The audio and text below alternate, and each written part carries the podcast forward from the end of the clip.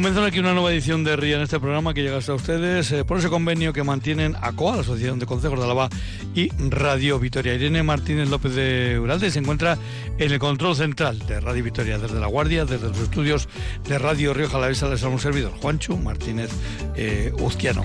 Por cierto, 12 grados de temperatura en Vitoria, 12 grados de temperatura en La Guardia a la hora de comenzar este programa, pero la temperatura y del tiempo hablaremos luego con Eneco Mazo, porque nuestro primer invitado eh, va a ser eh, Faustino Ayala. Él es un vecino de La Guardia. Y con él, aunque a algunos les pueda sorprender, vamos a hablar de un Belén. Sí, sí, estamos a 22 de enero, pero hablamos de un Belén. No lo explicamos el porqué de estas fechas tan curiosas en La Guardia, donde en realidad la Navidad se cerrará el primer domingo de febrero, domingo de Candelas, por aquello de que Candelas es el viernes día 2, bueno, pues el domingo 4 se cerrará la Navidad en La Guardia. Esto nos va a explicar luego nuestro invitado. Y como hemos dicho, pues de hablar de Belén y de Belénes, pues eh, hasta Euskalmet, para hablar con Enecomazo. Y de allí a Cuartango, para hablar con Benito Peciña de las sidras, no solo de Cuartango, de la sidra de Cuartango, sino de las sidras alavesas en general.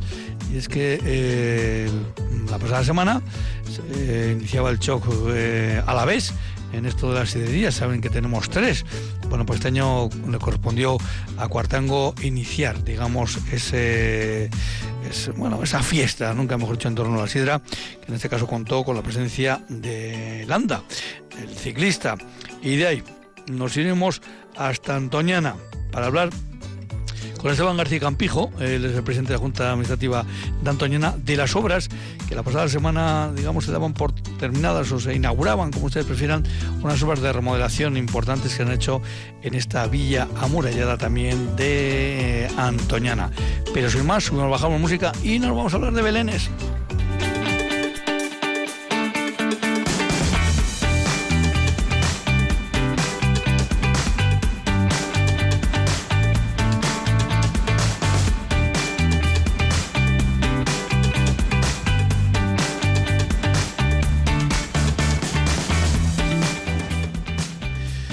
Faustino Ayala, Arracha buenas tardes. Buenas tardes, tengamos, Juancho. Eh, Faustino, ¿eres consciente de que muchos van a decir, pero qué raros son esta gente de la Guardia, que en el 22 de enero nos hablan de Belénes? Pues luego van a ver cómo tiene todo eso está fundamentado. Pero la primera pregunta que hacemos a todo el mundo que pasa por aquí, Faustino, ¿cuál es tu segundo apellido? Fernández. Fernández, Ayala Fernández. Fernández, sí. Bueno, pues eh, ya tenemos hecha la ficha de nuestro invitado, porque tú eres de la Guardia, no tienes nada que ver con ningún consejo, ¿verdad? Eh, no, tienes raíces en Páganos, ¿verdad? No, no, no, ahora estoy pensando, yo creo que no. Bueno, Todo lo pues, que es la familia, padres, abuelos, todos de la Guardia. Todos de la Guardia. Por la familia vamos a hablar luego también. Eh, yo no lo suelto así porque sí de estas cosas. Pero, ¿cuál es la razón fundamental de que, de que estemos hoy hablando de un Belén? Eh, Hombre, no es de un Belén cualquiera. Hablamos del Belén barroco articulado de Santa María de los Reyes. Y hablar un 22 de enero de este asunto, pues tiene una razón básica, ¿no? Y bien fundamentada. Eh, ¿Qué razón es esta? Pues normalmente siempre la Guardia es un pueblo de tradiciones. Siempre se solía poner el Belén por la Virgen de, de diciembre, y siempre solía, y solía quitarse siempre por San Blas siempre ha sido así. La Guardia siempre ha sido un pueblo así de tradiciones. Y el Belén siempre, normalmente los Belenes que había en las casas, siempre se quitaban el día de San Blas, al día siguiente. Pero el Belén articulado barroco que está en la iglesia de Santa María de los Reyes, pues eh, tiene también su, su propia historia. ¿Qué es lo que vamos a poder ver este próximo sábado a las seis y media de la tarde? Lo que hacemos este sábado son unas pequeñas representaciones de todo lo que es la Navidad. Lo juntamos todo en un día y hacemos lo que es la, el día del nacimiento de, Jesús, la adoración de los Reyes Magos y la U de Egipto. Y así la gente que no puede venir en, fechas así más, más delicadas como es la Navidad, pues puede aprovecharlo y para verlo todo junto. Sí. Hay que decir que eh, lo habitual es que las representaciones, digamos, habituales del, del Belén son el día de Navidad, el día de Año Nuevo, el día de Reyes y el Domingo de Candelas, que será el próximo día 4 de, febrero, con la huida a Egipto. Pero, ¿cuántos años lleváis haciendo esta representación, digamos, extraordinaria, que ya no es tan extraordinaria porque se nos ha metido de fijo en el calendario? Pues yo creo que unos 18 años así. Esto es a raíz de que fuimos a, nos invitaron al Festival de Pedrada de Girona y a, raíz de ahí vimos que, bueno, que pues, es una cosa muy atractiva para el pueblo. Hacer todas las presentaciones en un día para que la gente podría verlo. Y a raíz de ahí hicimos el, la presentación esta, extraordinaria. Antes de meternos en, eh, en, la historia del Belén, vamos a comentar también este, este paso por Perelada, porque creo que todo empezó coincidiendo que el Belén todavía estaba montado, porque faltaba la última representación, y creo que hubo un congreso en, La Guardia, perdón, de eh, relacionado... Era de museos del vino. Museos del vino, efectivamente. Entonces se les ofreció a aquellos representantes, bueno, pues una cosa excepcional, pues esa representación, una representación del Belén. Sí. Y además que coincidía... Sí, eso es. Un representante que coincidía que sí, uno de los representantes era el, presidente de la Asociación de, de, Museos del Vino, era del Castillo de Pelada y nos ofreció a ver si se podría llevar, tal como se ponía en la guardia, llevarlo allá al Festival de, Música, que es el más importante en verano de toda España. Eso es, que hay que remarcar que esa salida del Belén de la Guardia a tierras catalanas se hizo en verano. Sí, sí, el, hacia el 15 de agosto, me suena. Pero Además era cumpliendo el 25 aniversario del Festival de, de eso te voy a decir que fue también para ellos una cuestión extraordinaria, como extraordinario fue para, para el grupo de belenistas de la Guardia, porque, eh, claro, primero cuando se hicieron la, la proposición, pues os quedaréis un poco ojopláticos. Sí, porque es una cosa que nunca habíamos hecho así. Representaciones después de misa siempre, pero una cosa así en conjunto nunca habíamos hecho. Y las, mm, ¿cómo digo yo? las facilidades que os dieron para llegar hasta allí, ¿no? O sea, no, no, pues gente, traerlo de cualquier forma. No, son gente que está dedicada a hacer representaciones de ópera y así, vamos, no, ningún problema. Teníamos a 40 personas a nuestra disposición para hacer todo el montaje eléctrico, del tablo, de todo, vamos, no tengo ningún problema. Aprendimos bastante de ellos, de lo que es el mérito este. Se montó también allí en una iglesia, ¿no? Sí, en la iglesia que está eh, en el pueblo eh, pegando los jardines de, del museo. En los jardines se hacía la, representación y en la iglesia se hacía lo, los, lo que son los conciertos pequeños. Y viendo que aquello de unir eh, las diferentes escenas podía funcionar, pues esto lo, digamos, mm, una cosa que tal vez a vosotros no se os había ocurrido, pero al hacerlo, por estas circunstancias, hacerlo así, pues ahí se planteó y ya son 18 años que habitualmente es el tercer sábado de, enero, eh, tercer cuarto sábado de enero, es cuando, cuando se realiza, ¿no? Sí, sí, normalmente suele ser el, último sábado de enero. Eso es, el último sábado y, de enero. y antes de San Blas, normalmente, una semana antes, de San Blas. Sí. Solemos hacer siempre la representación. Bueno, yo decía esto luego nos metemos en más profundidad en los elementos del, del, del, Belén. Pero cuando yo decía lo de, te preguntaba por la familia, no lo decía porque sí, por, por quedar bien. Eh, porque, vamos a ver, eh, en la Guardia era una asociación de belenistas, pero que surge mm, de, de la propia familia Ayala. Porque la familia Ayala, ¿cuántos años lleva vinculada al Belén barroco de Santa María de Pues esto viene desde el tío de mi abuela, el andaluce, que me, según me contó mi padre, también hizo bastantes figuras del Belén. Después pasó a mi padre en los años 39-40. Eh, me parece que como seis o siete años estuvo sin representar porque hicieron lo que es los techos de la, de la iglesia y después se, volvió, y se volvió a poner otra vez hacia el 82. Y a, a partir del 82 sin parar, todos los años digamos que vosotros, la familia, tu familia directamente lleva, podemos decir tranquilamente, casi un siglo o un siglo. Sí, sí, sí. Antiguamente se guardaba en la casa de mi abuela el Belén, lo de las figuras. Bueno, pues eh, creo que está más que claro. Pero claro, el Belén no empezó con tu familia. ¿Desde cuándo se supone mm, que este Belén articulado, eh, digo este porque claro, hubo otros Belenes en la Guardia, más eh, napolitanos, más estáticos, eh, ¿Desde cuándo? No sé, ¿desde cuándo hay datos que, se pueda estar? En el archivo de, la iglesia de, la Guardia los datos más antiguos es de 1762. Se cree que es un poquito más tarde. Digo, un poquito antes. Un poco antes. De, sí. Lo que pasa es que como, como las figuras son de distintas épocas, no, no, es fácil el, saber documentarse y saber de qué año es. Pero vamos, a principios del siglo XVII. Las, las figuras, eh, ahí quería entrar yo también en cómo están hechas las figuras, porque eh, en su propia forma de hacerse nos cuentan mucho de su origen. No son unas figuras, vamos a decir, mm, estilizadas, finas, eh, delicadas, más bien todo lo contrario, son, vamos a decir, hasta, hasta toscas. Sí, las figuras del Belén, lo que es el nacimiento, sí, es unas, son figuras buenas. Lo que es San José, la Virgen y el Niño, sí. Pero lo que son los pastores, los danchari, los carneros, son películas. Están hechos a trabajar, se nota, además, por el corte.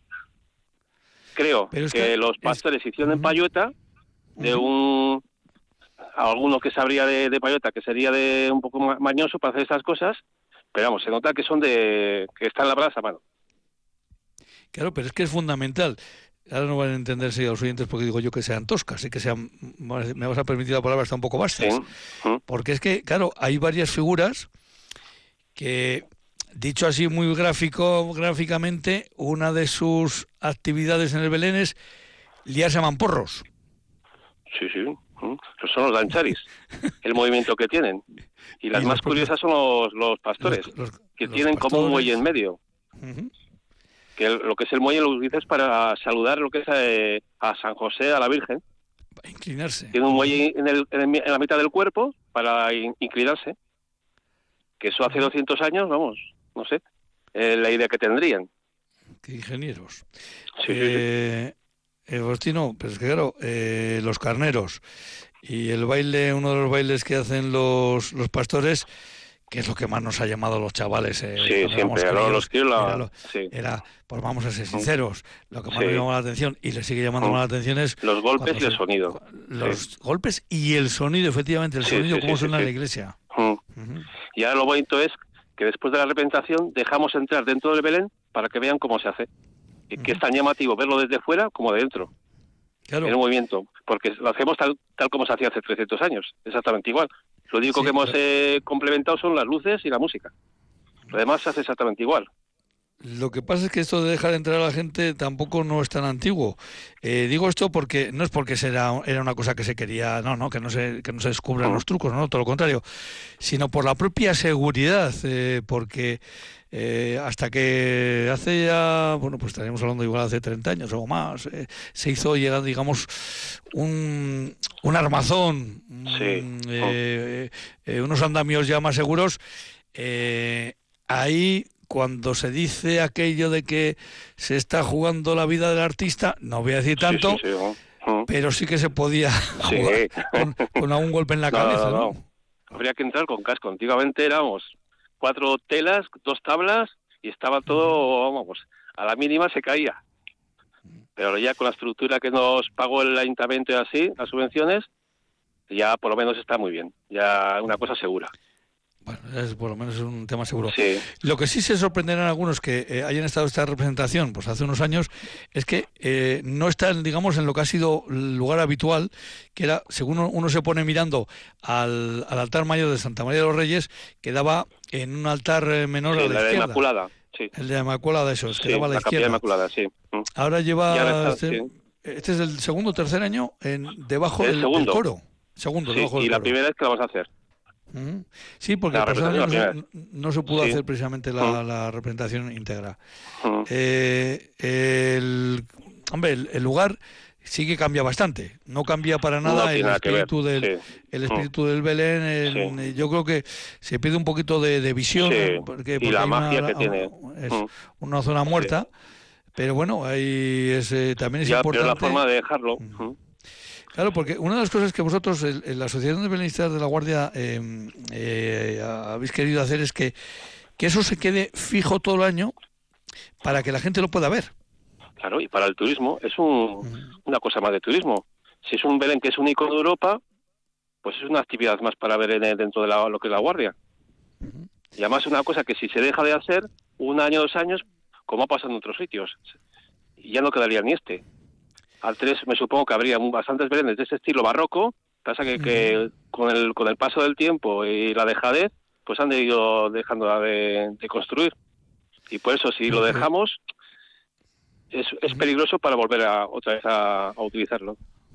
Hay que tener en cuenta, hay que tener en cuenta que cuando se procede a montar y desmontar este Belén, eh, se necesitan muchas horas.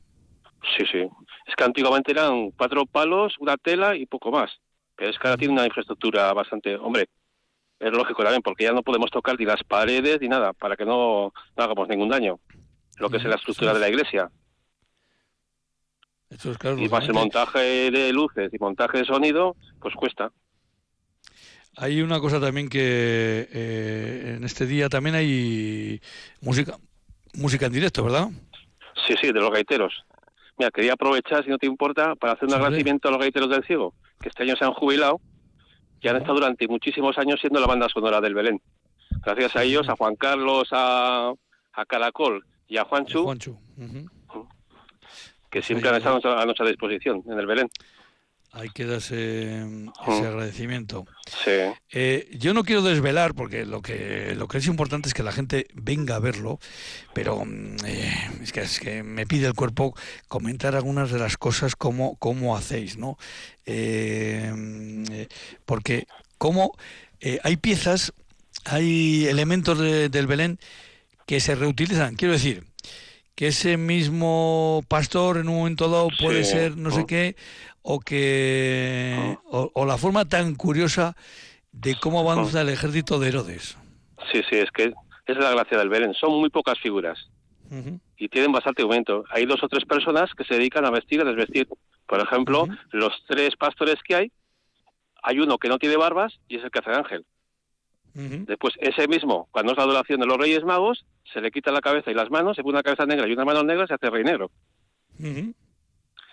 El, Herodes hace de, estrella. Se cambia lo que es la, mula y la mula después hace para labrar, para llevar a la Virgen. Es un continuo cambiando de, las formas de las figuras. Y no vamos a contar cómo avanza el ejército, porque eso hay que luego meterse debajo y cómo a quién se le pudo ocurrir todas estas, bueno, aquí es, es que son un montón de genialidades las que personas hace ya eh, tres siglos... Eh, sí, sí, es que el mérito es ese. Porque... Que hace 300 eh, años tenía esa idea para, para captar la, la, atención de lo que es el, el pueblo. Es una explicación de, la, de la Navidad. Esto al fin y al cabo es un auto sacramental eh, que luego bueno pues ha ido eh, digamos eh, transformando bueno transformando no es que es que es que es eso es que, se prohibió. No, ha tenido gran, no, ha tenido, no ha tenido gran transformación porque autos sacramentales que se prohibieron bueno pues este digamos se coló ahí. Eh, y luego también hay, que espero que no voy a contar, ¿eh? no te preocupes, no, no voy a contar.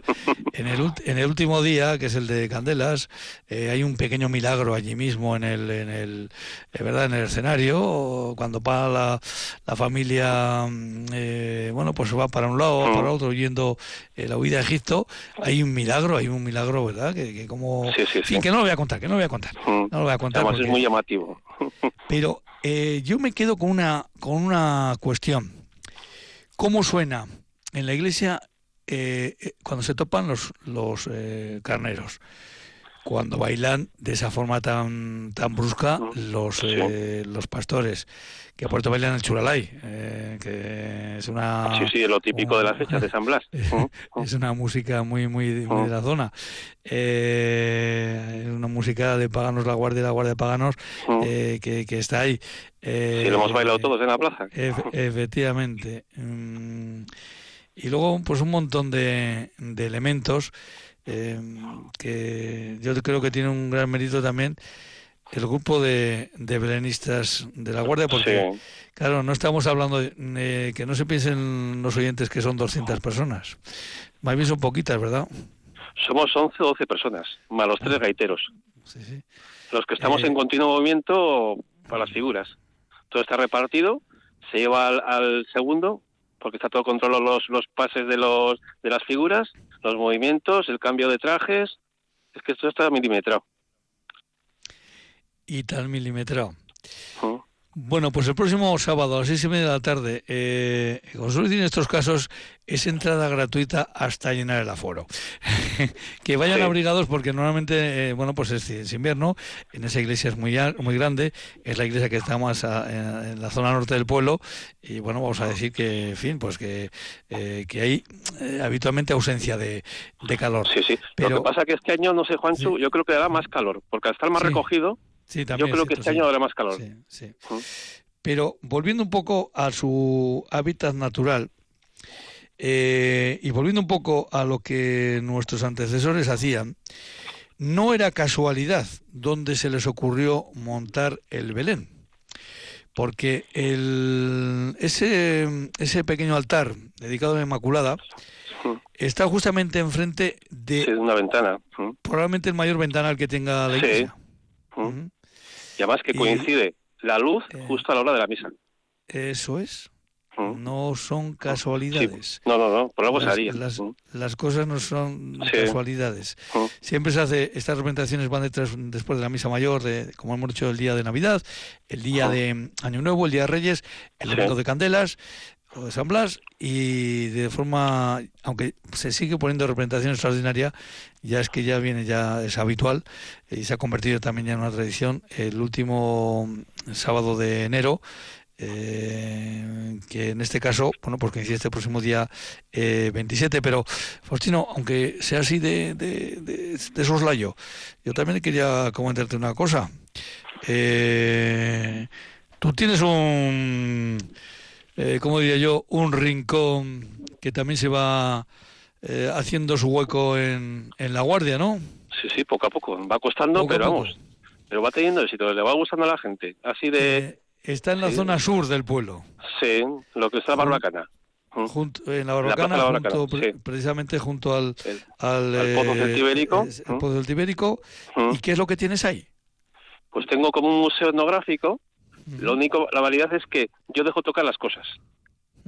Y aparte de eso, saco, para que la gente pueda tocar, por ejemplo, la zona de, de, lo que es la fotografía, hay una, una, zona, unos aparatos que son estereoscópicos, que es para ver en 3D, son de hace 150 años y la gente los puede tocar y ver.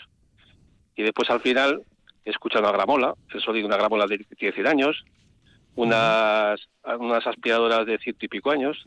Son cosas que la gracia es eso, el poder tocarlas y verlas. No, es, no solo expuestas.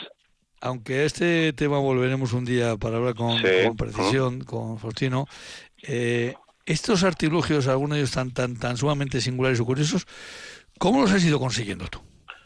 Pues poco a poco por ferias. ferias la feria de Bilbao, en Vitoria también suelo ir, eh, y ahora voy bastante a, la zona de, Francia, del País Vasco francés, de Endaya, Bayona, es que esa zona es muy barata. En lo que es en, la zona francesa tiene más cultura de, la, de los, las antigüedades que, nosotros. Ahí las cosas no las tiran a la basura, les dan una segunda oportunidad y la gente las compra. Por eso hay más, más variedad ¿Cuántos de material antiguo. ¿Cuántos elementos de agricultura, cuántos elementos de, bueno, pues de, de, de anteayer, o sea, que manejaban nuestros abuelos, cuántos se han acercado de pueblos igual cercanos y, te han dicho, joder, ¿cómo eso había en casa de mi abuelo? Sí, además por todas las El problema de esto es el nombre. Es que, es que había. Sí, sí. había en casa de mi abuelo, eh, porque se, se perdió estas... Eh, sí, no tenemos cultura de guardar las cosas. y es, muy importante para la gente nueva que sepa la, la, evolución de todos los artilugios de tanto del campo o, de otras cosas, o del lugar. Que vea la evolución de las cosas. Así es. ¿Cómo, se llama el, ¿Cómo se llama el rincón? Es la Abadía de Morata. Abadía de Morata. Al final de la calle, pero si sales de, la muralla. ¿Y por qué Abadía de Morata? Tomar servidito, claro. Exactamente. Eh, se, llama la Abadía de Morata porque lo que es la bodega que tiene el museo, que era la bodega antigua del convento de los capuchinos, hay una inscripción que pone Fray Francisco de Morata, 1793, que se supone que es el, el el que hizo lo que es la bodega. El del convento. ¿Qué iba, a pensar aquel hombre que tres siglos después, eh, Faustino Ayala Fernández, le iba a dar de nuevo vida a todo aquello? Faustino, Pues nada, nos vemos el sábado. Un abrazo y muchas gracias por estar con nosotros. a todos a pasar el día. Bueno, Venga, agur. Agur, agur, agur. Cada tarde en Herrian ofrecemos conexión digital ultra rápida a nuestro medio rural.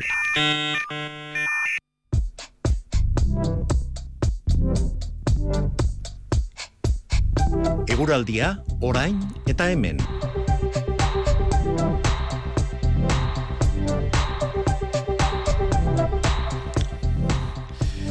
Y con Eneco Mazo, pues teníamos una cita y Eneco Mazo seguro que está por ahí. Eneco, Arrachaldeón, buenas tardes. Arrachaldeón, ¿qué tal? Pues muy bien, hemos comenzado el programa con 12 grados en La Guardia, 12 en Vitoria, eh, en un 22 de enero, que tal vez, eh, seguro que ha habido muchos 22 de enero en que en Álava en estas fechas pues eh, lo lógico era estar con la pala sacando nieve, bueno pues hoy no ha sido así, ¿verdad? No, no, hemos tenido un día tirando a otoñal y además quizás lo más llamativo no sea que el día de hoy sea otoñal porque en cualquier momento del invierno pues te puede salir un día así el asunto es que nos vienen unos días por delante bastante otoñales, uno detrás de otro, y eso sí que es un poco más, más llamativo. ¿Otoñales o primaverales? Eh, bueno, eh, yo lo dejaría en otoñal. Sí que es verdad que en algunos puntos de la costa han pasado los 20 grados, que ya yo lo calificaría como primaveral, pero bueno, eh, de momento ya hasta próximas conquistas. Álava no tiene costa, nos hemos quedado en en la zona de. Eh, ahí lo diré. En la zona del audio, pues sí que. Sí, sí. Sí, perdona. Gardea. ¿Qué me ibas a decir? No, Eso no, sí, la estación de Gardea, eh, ha subido a 16 grados la temperatura.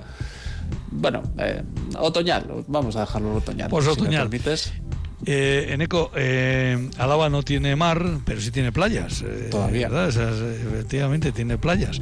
Y además con banderas azules y estas cosas. Pero bueno, eso ya esperemos a que pase precisamente la primavera para hablar de, para hablar de ellas. Esto en cuanto a hoy.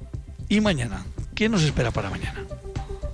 Pues mañana vamos a tener por la mañana en algunos puntos eh, vamos a tener niebla bastante espesa. Le puede costar un poquito levantar, ahora en invierno siempre le cuesta un poco más. Y podríamos eh, pues estar prácticamente hasta el mediodía, primeras horas de la tarde, especialmente en puntos de la llanada con, con esos bancos de niebla. En los sitios en los que levante o en los que no aparezca la niebla, vamos a tener el cielo eh, poco nuboso en general, aunque sí que es verdad que durante la primera mitad del día y también durante las primeras horas de la tarde vamos a tener también algunas nubes altas que lo que pueden hacer es eh, velarnos un poquito el cielo, eh, que aparezca como si estuviera velado por, por una fina capa de, nubes altas que no van a traer mayores consecuencias, pero que a ratos puede dar la sensación de, que está un poco más nublado de lo que realmente está. En cuanto a las temperaturas, vamos a tener unas temperaturas eh, mínimas similares a las de la noche pasada, es decir, a la que hemos tenido de domingo a lunes, así que bueno, van a ser frías, pero sin llegar a la helada en la mayor parte de la provincia. Eh, hemos tenido algunas heladas, pero han sido bastante puntuales y eh, generalmente limitadas al, suroeste. Mañana podríamos tener ahí unas temperaturas, pues eh, como he dicho, frías, pero en general en valores positivos. Y en cuanto a las máximas, pues incluso van a subir un poquito más y nos vamos a mover entre los 15 y los 18 grados de temperatura máxima. Así que, bueno, pues otoñales pero de otoño bueno. De, otoño de inicios de otoño, podemos decir. Eh, decir.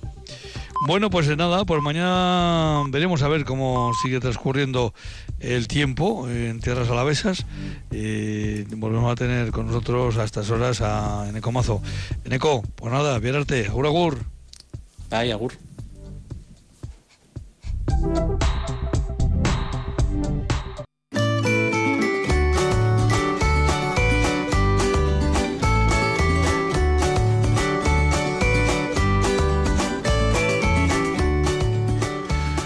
Pues vamos a hablar de un producto nuestro, un producto a la vez. Sí, también a la vez, porque la sidra también es alavesa y si no, aquí están los sidros alaveses para demostrárnoslo. Y cada año además, eh, bueno, pues ampliando, nunca mejor dicho, la visión, el propio mercado y las opciones que tenemos los, los degustadores. Eh, vamos a hablar con Benito Peciña. Benito, Arracha Aldeón, buenas tardes. Arracha Aldeón, Berdín. Eh, lo primero que preguntamos a todo el mundo que pasa por este programa es por el segundo apellido. Benito Peciña y el segundo apellido. Sáenz. Sáenz. Y también les preguntamos a todos nuestros invitados si por la circunstancia que sea, porque han nacido, porque viven, porque trabajan, porque les cae bien, mm, tienen alguna relación con algún concejo a la vez. Hombre, en tu caso está claro, la sidrería está en Cuartango, ¿no? O sea que estamos hablando hoy entre consejos, nunca mejor dicho. Así es, sí, sí, sí. Cuartango, está claro. Bueno, pues en Cuartango correspondía este año hacer el shock eh, y ahí estuvo Miquel Landa. Eh, ya hablamos, evidentemente, bueno, evidentemente no, se habló bastante, eh, con, además con la presencia de nuestros compañeros allí en directo. Evidentemente es un día especial, pero yo, fíjate, te voy a preguntar lo primero, a ver cómo ha ido este primer fin de semana de temporada. Pues bien, eh, bueno, la gente se está ya cuando con el pistoletazo de salida que hicimos el jueves, pues ya se están apuntando, ¿no? Es decir, que también eh, no es no es para eh, no ha sido lleno, pero ha sido un fin de semana muy bonito. Hemos disfrutado mucho y han disfrutado mucho la gente, en nosotros con ellos y ellos con nosotros. Y bueno, parece que a la gente le, le gusta le gusta lo que estamos haciendo. Hay que decir que la sidrería eh, está en un sitio muy concreto y muy especial, ahí en Cuartango, ¿verdad? Eh, sí, sí, estamos en, en un valle, digamos, rodeado por, por tres cadenas montañosas, ¿no? Y, bueno, ahí andamos eh, luchando un poquitillo en el antiguo balneario de Zuazo de Cuartango. ¿Y desde que, qué tiempo lleváis con la sidrería ahí en, en Cuartango, ahí precisamente en ese edificio? Sí, pues eh, vamos eh, aproximadamente unos seis años. Y Benito, mm, eh, tú lo de em, quedarte quieto en el sentido de repetir todos los años lo mismo, sí, repetir lo que hay que repetir, pero innovar, tú estás ahí siempre dándole vueltas a la cabeza, ¿no? Bueno, sí, la verdad es que yo siempre he dicho que los que somos pequeños tenemos que innovar y, digamos, diversificar el producto, partiendo de que eh, la base nuestra eh, siempre es la sidra natural y nosotros lo tenemos dentro de la denominación de origen, eh, toda la bodega. a partir de ahí tenemos que innovar. la verdad es que sí, que me gusta, me gusta probar cosas, cosas que hacen otros también, sidras que hacen otros, porque daros cuenta que además de la sidra natural existen un montón de sidras que se llaman de nueva expresión. Y a partir de ahí, pues bueno, eh, estamos probando distintos productos que parece que están gustando, porque de hecho están teniendo reconocimientos a nivel de certámenes internacionales. Eso debe decir, porque recientemente con Donosti tuvisteis eh, eh, más que reconocimiento, podríamos decir, ¿no? Bueno, sí, es muy grato que además nuestros compañeros eh, de Guipúzcoa nos reconozcan o que valoren más que todo los productos que hacemos.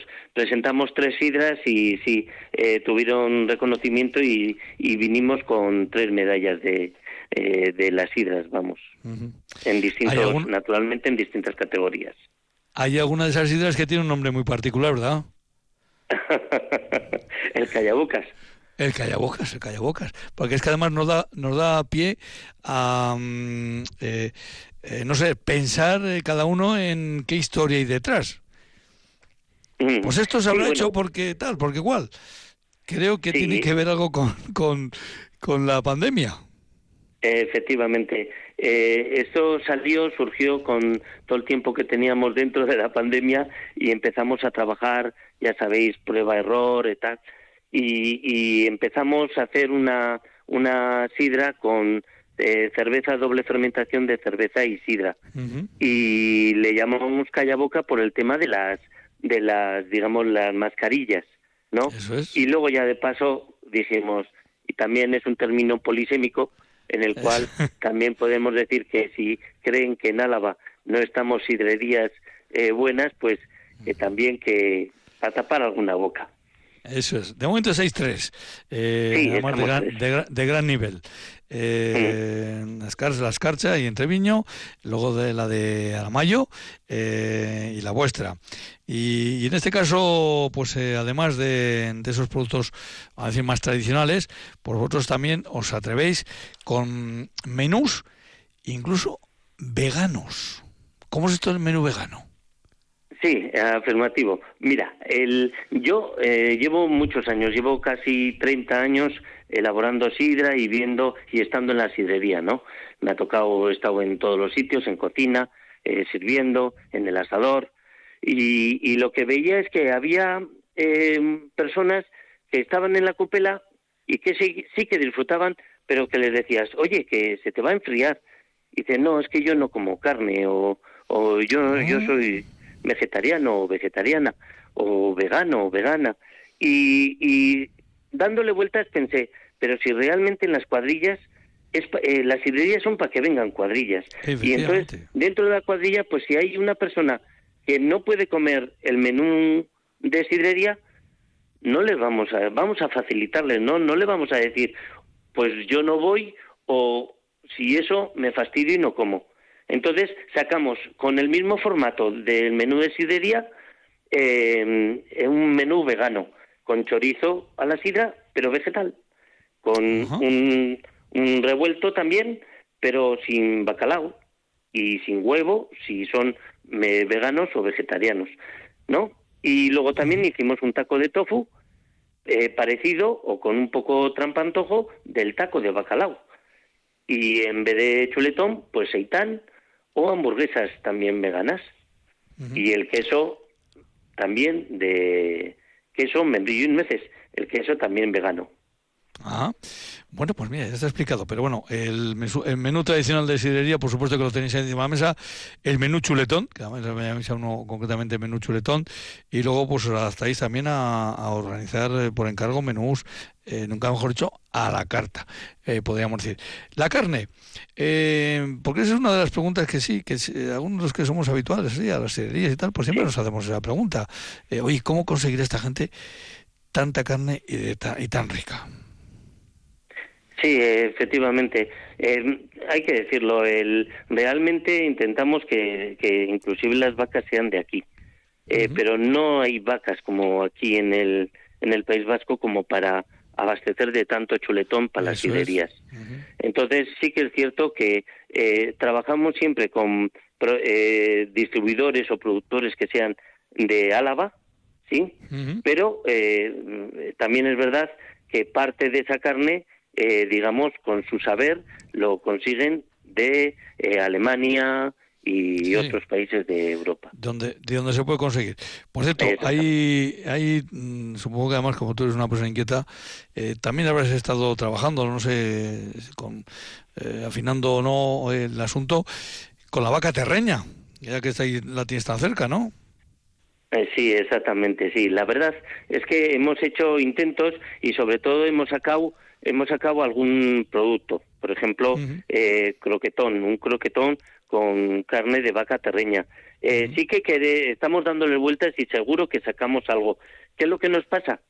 Que aun siendo una vaca que la verdad es que es, es muy rústica y, aun, y es pequeñita, pero tiene una carne muy buena, el, el problema que tenemos es que imagínate que solo cogemos el chuletón. Claro. Pues, ¿Qué, pasa con el resto? Que dejamos, dejamos sin vacas, ¿qué hacemos con el resto de la carne, no?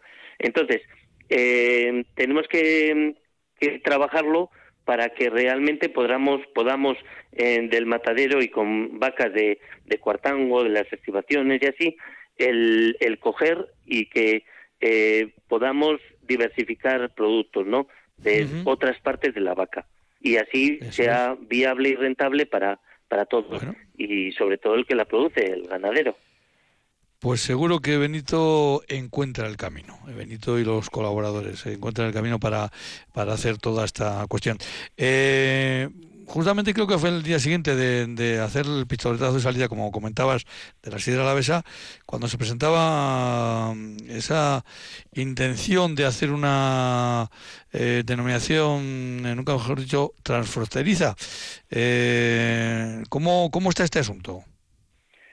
Pues sí, la verdad es que tuvimos que ir a, a ver qué se estaba haciendo y para y ya visteis que también los alaveses salimos ahí en la foto. Eh, y, el tema estaba en que Francia digamos que en un principio pues se opuso se opuso un poco es decir se opuso a la denominación del País Vasco. ¿por qué?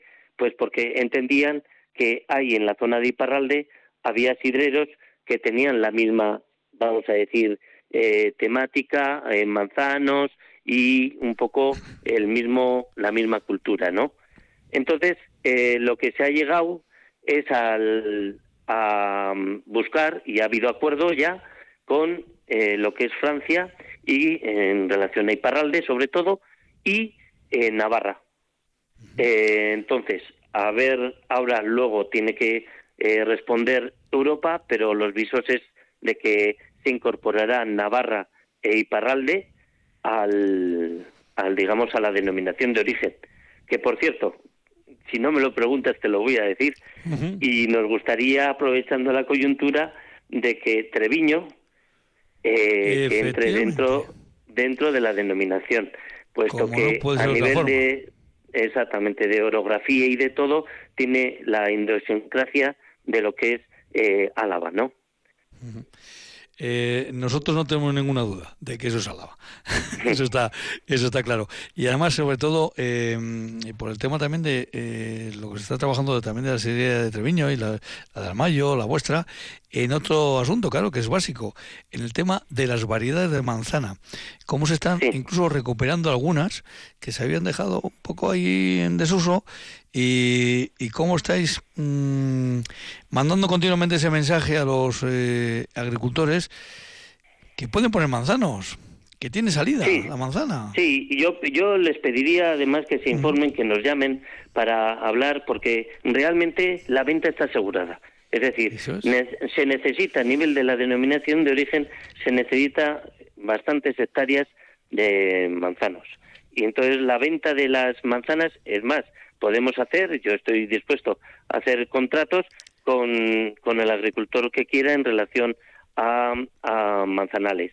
Eh, sí que es cierto que nosotros estamos desarrollando con seis variedades que están dentro de la denominación de origen que son autóctonas alavesas. Eh, una de ellas, la Milla Sagarra, por ejemplo, eh, fue plantada simbólicamente por el, ciclista, ¿eh? por, por Miquel Landa, sí, sí, por, por Landa, eh, no sé si lo visteis, pero bueno, además muy bien, parecía que, que lo había hecho toda la vida. Bueno, es, de, es de pueblo, como se suele decir, o sea que algo, ya, algo ya sabrá de estos instrumentos necesarios para, para hacer la plantación, o sea que mm, es de, de Murguía. Eh, Benito, pues lo cierto es que muy interesante, como siempre, charlar contigo y estas eh, cuestiones que dentro de marcadas por la tradición nos llevan también a la innovación. Eh, el espíritu está ahí, pero el espíritu inquieto, como es el de Benito Peciña, pues nos lleva también a otros, eh, a otros caminos interesantes en el desarrollo de la manzana y de la sidra alavesa, en este caso. Benito, yo, yo, si me permite, por supuesto que sí. quisiera hacer un llamamiento precisamente lo que has comentado, ¿no? Porque eh, para decir a los a los que quieren disfrutar de una sidrería que vengan a, a nuestras sidrerías, estamos tres sidrerías que eh, trabajamos muy bien, yo creo. Bueno, eh, yo lo digo por los demás, por no ser modesto. Eh, es decir, sí, trabajamos bien, hacemos un buen producto y estáis tanto la de Treviño como la de Aramayo como nosotros en Cuartango. Y bueno, que de, de, verdad hacer un llamamiento y que vengan a disfrutar de nuestras sidrerías aquí en Navarra. Pues un, servidor que ha estado en las tres lo puede confirmar, y lo confirmo, que son de alta calidad de todo el producto que nos vamos a encontrar en las tres sidrerías eh, alavesas. Benito, Benito Peciña, Pues un abrazo y hasta la próxima. Agur, agur. Bai, berdin, ondo izan. Agur, agur. Agur.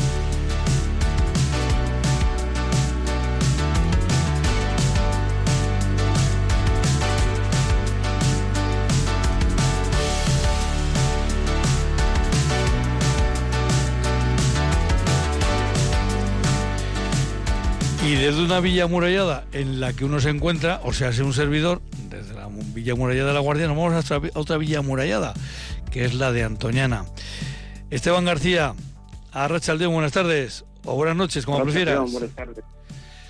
Esteban García Campijo, ¿verdad? Campijo, sí. Eh, ¿Cuánto tiempo llevas en la Junta Administrativa de, de Antoñana?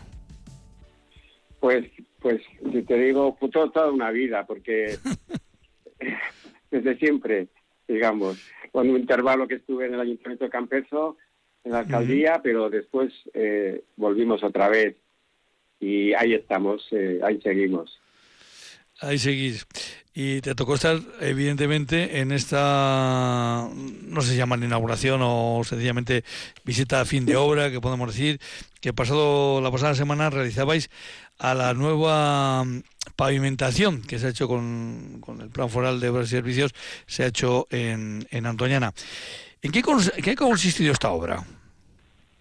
Bueno, esta era, eh, era una obra de, dentro de los programas de Plan Foral de Diputación Foral de Álava. Era, uh -huh. era eh, pavimentación y, de, y infraestructuras de, de, de, la primera fase, principalmente era la, la, el acceso a la, a la villa y, y, la plaza de la plaza Frontón, que, estaba que eran las zonas más deterioradas. Y entonces y consideramos eso una primera la primera fase. Después tenemos previsto presentar en un futuro la segunda y la tercera. Uh -huh. eh... principalmente eso pavimentación y, y, infraestructuras de servicios de agua de, tele, de canalización de telefonía y de alumbrado eh, etcétera hablaremos casi de, del eje central no de, de, de, Antoñana sí así es sí así exactamente sí Uh -huh. eh, por cierto que es una zona que en la, eh, con las obras que se han ido realizando en diferentes carreteras de la zona eh, habéis tenido más paso que de lo habitual, ¿no?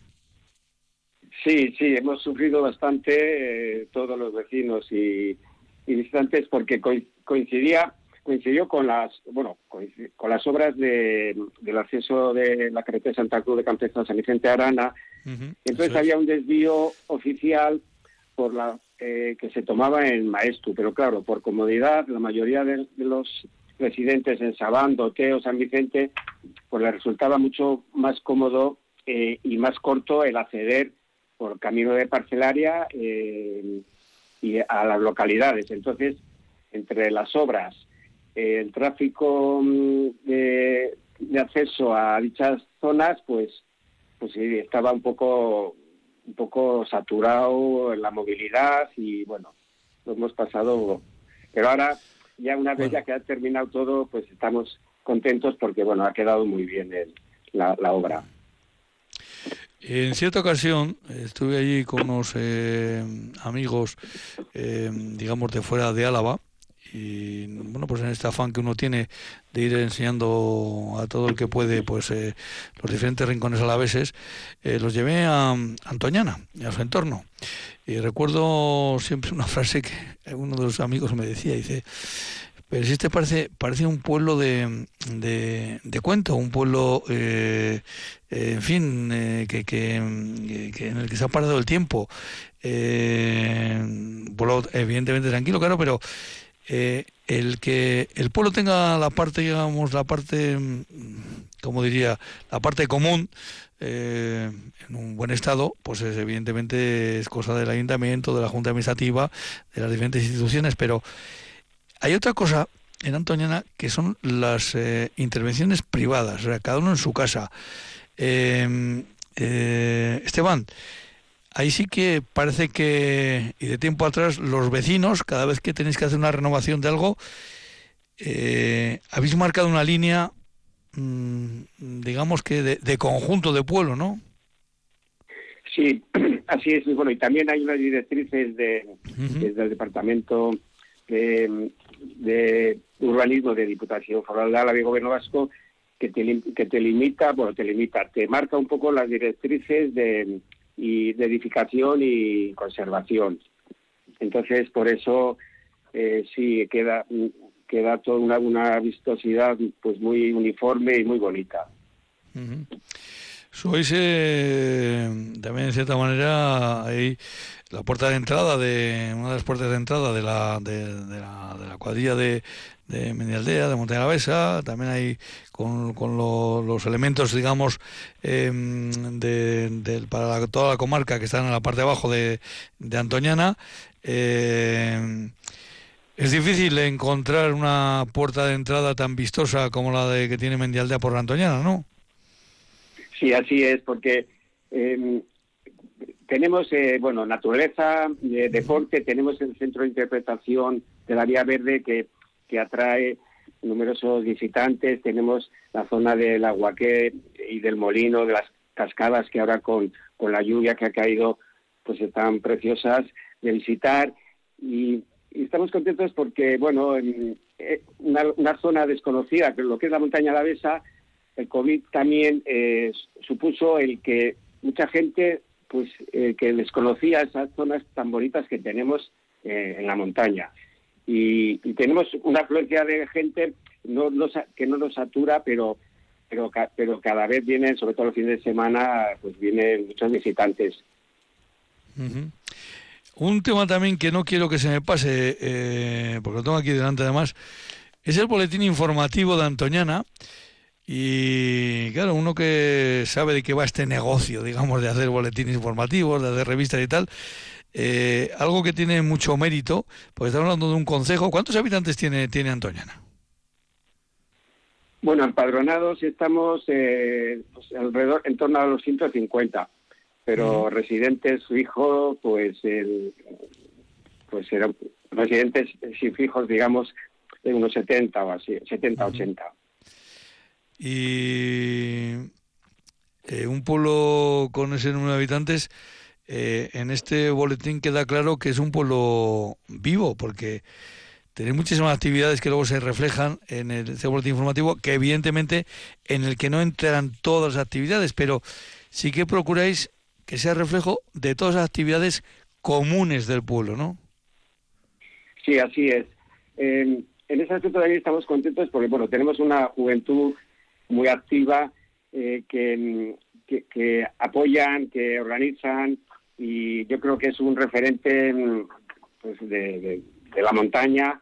Y, entonces transmitimos un poco todas estas actividades que, que se hacen, que como ya has visto en el boletín, pues son numerosas eh, y, y, de toda índole, o sea, de senderismo, de, de actividades eh, de musicales, de de juegos, de y abarca pues a toda a toda la franja de edad y en ese aspecto pues eh, yo creo que el pueblo no va a desaparecer porque porque hay hay juventud.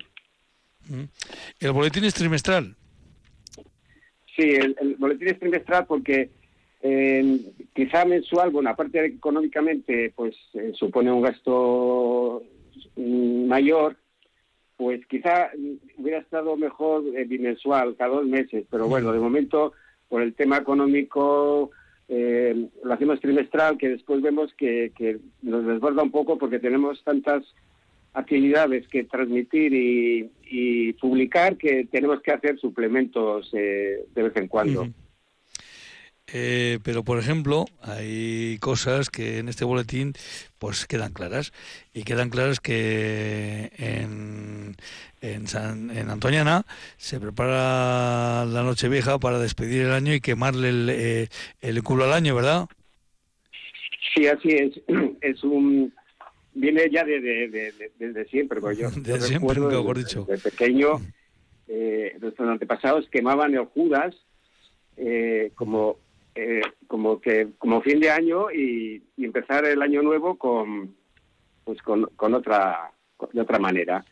Ya quemabas el año antiguo y ya empezar uno nuevo. Y se sigue se sigue manteniendo pues esta esta, esta, este tema.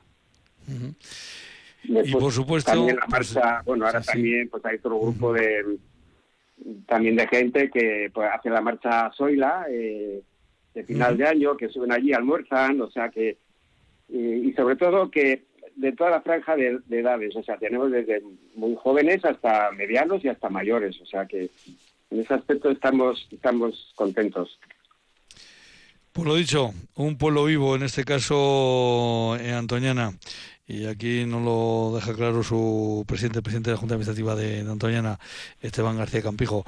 Esteban, pues eh, muchísimas gracias por haber estado un día más con nosotros aquí en Rían y, y nada, pues darte las gracias por tu presencia aquí en los micrófonos de Radio Victoria. Sí, es que ricasco a vosotros por, por todas vuestras atenciones. Agur, agur. Agur, agur.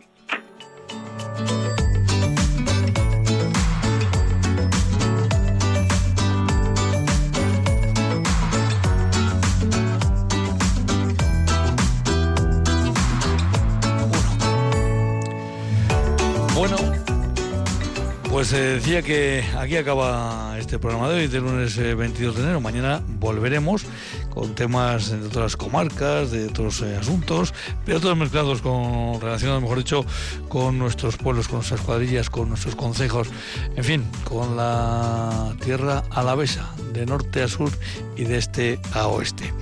Un minuto para que den las nueve de, de la tarde, de la noche, como ustedes prefieran. Eh, Irene Martínez López Dural de Estado del Control Central de Radio Victoria y desde la Guardia del Sable les deseo una feliz noche. Un servidor, Juancho Martínez que no. Mañana a las 8 de la tarde volveremos aquí en la antena de Radio Victoria por ese acuerdo que mantienen ACOA, la Asociación de Consejos de Álava y esta emisora, Radio Victoria. Hasta entonces, hasta mañana, agur agur.